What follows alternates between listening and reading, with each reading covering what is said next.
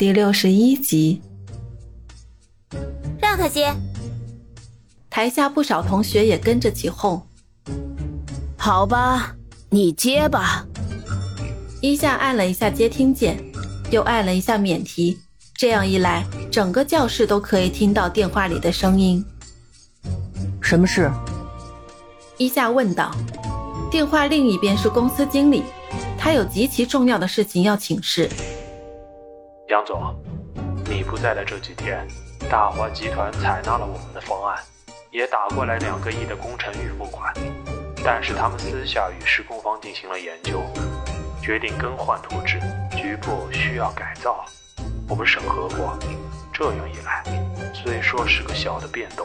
但整体布局都会重新设置，预估很可能会超支。大华又不想多出这笔费用，他们说这只是个小的改动，不会再增加款项。知道了，你们继续按照最先预定的图纸设计方案执行，其他的不用管。好的。那边挂掉了电话，从始至终，伊夏听着电话，眼睛却一直看着小萌。就像心思根本不在电话上一样，但对话的内容所有人都听得很清楚。两个亿的单，还是预付款，这个伊夏到底是个什么人啊？站在那里的小萌一直没有坐下来过，现在的他全身僵硬。这会是恶作剧吗？我可以先打个电话吗？这个对我很重要。伊夏再次恳求教授。教授表示同意。对方出现一个女人的声音：“这里是大华商贸，请问你有什么事情？”“你好，我是夏雨集团的杨一夏，有点事想找你们李总。”“哦，杨总你好，请稍等。”所有人这下全懵了。夏雨集团和大华商贸都是名副其实的产业，没有人不知道的。这绝对不是恶作剧。或是胡编乱造出来的，一个年仅二十出头的男生，竟然有这样的成就，谁人能敌呀？抱歉，杨总，不好意思，还是把你给惊动了。这位应该就是李总了。伊夏很淡定的回道：“呵呵，李总还真会为难人啊。看来让你感觉到也为难了。不为难，您是客户。”客户满意最重要，一切都按你的意思去修改。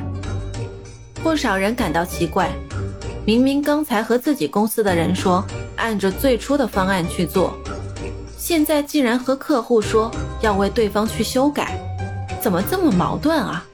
莫非是要欺骗客户？说是修改，动工的时候却又不改了吗？大家都认真的看着一下表演，也有个别人崇拜起一下。伊夏心里也明白，今天既然身份暴露了，也是该离开学校的时候了。至于小萌能不能体会到自己的用心良苦，就看缘分了。还是杨总体谅我呀。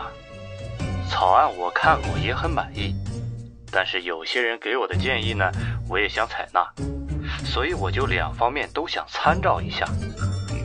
李总是一个追求完美的人嘛，可以理解。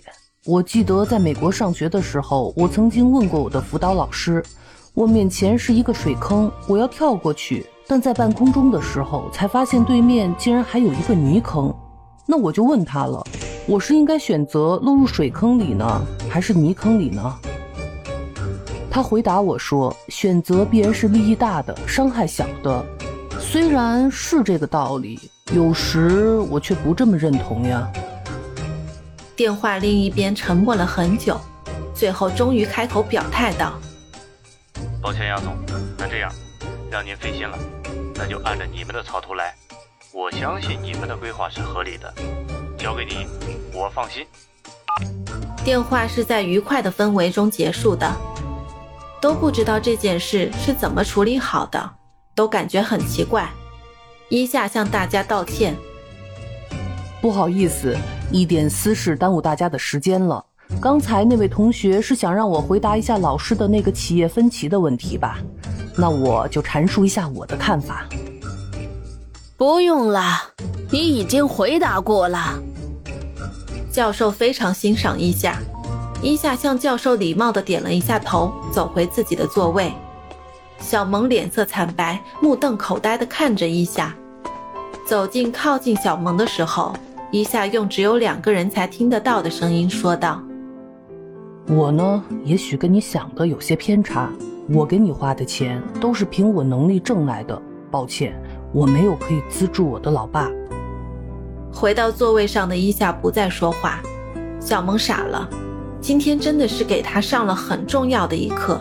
其实这么多年来，小萌一直想能够成为这样的一个人，而这个人现在就在眼前，一个依靠自己成功，一个很清楚自己在做什么，应该去做什么的人。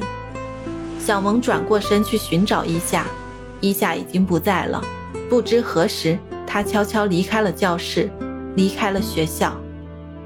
刚才那个帅哥给你的，一个后排同学拿来一张纸条，上面工整的写着：“其实我们可以做朋友的。”有些同学还是不理解，问教授：“刚才伊夏的话到底是什么意思？”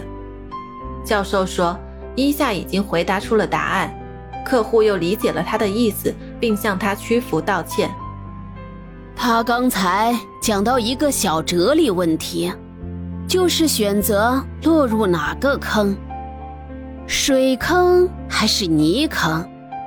他分析的是对的，选择当然要利益大的，伤害小的，这是一个企业运行的初衷，当今社会人们生存的准则。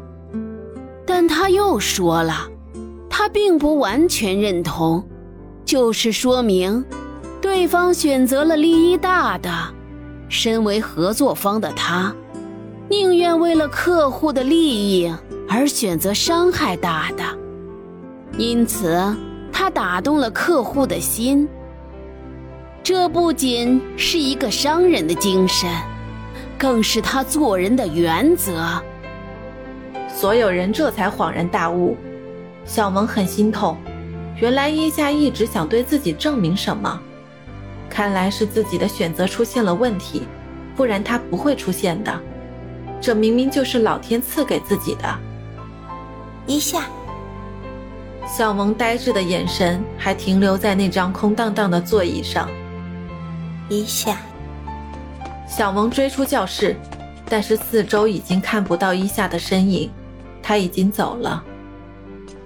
小萌一个人孤独地走在大街上，心事繁重。以前是因为寂寞，觉得自己受到了冷待。这次不同，他有了愧疚，愧疚一下，愧疚一直对自己抱有期望的父亲。一夜的时间是短暂的，但他让小萌几乎脱胎换骨，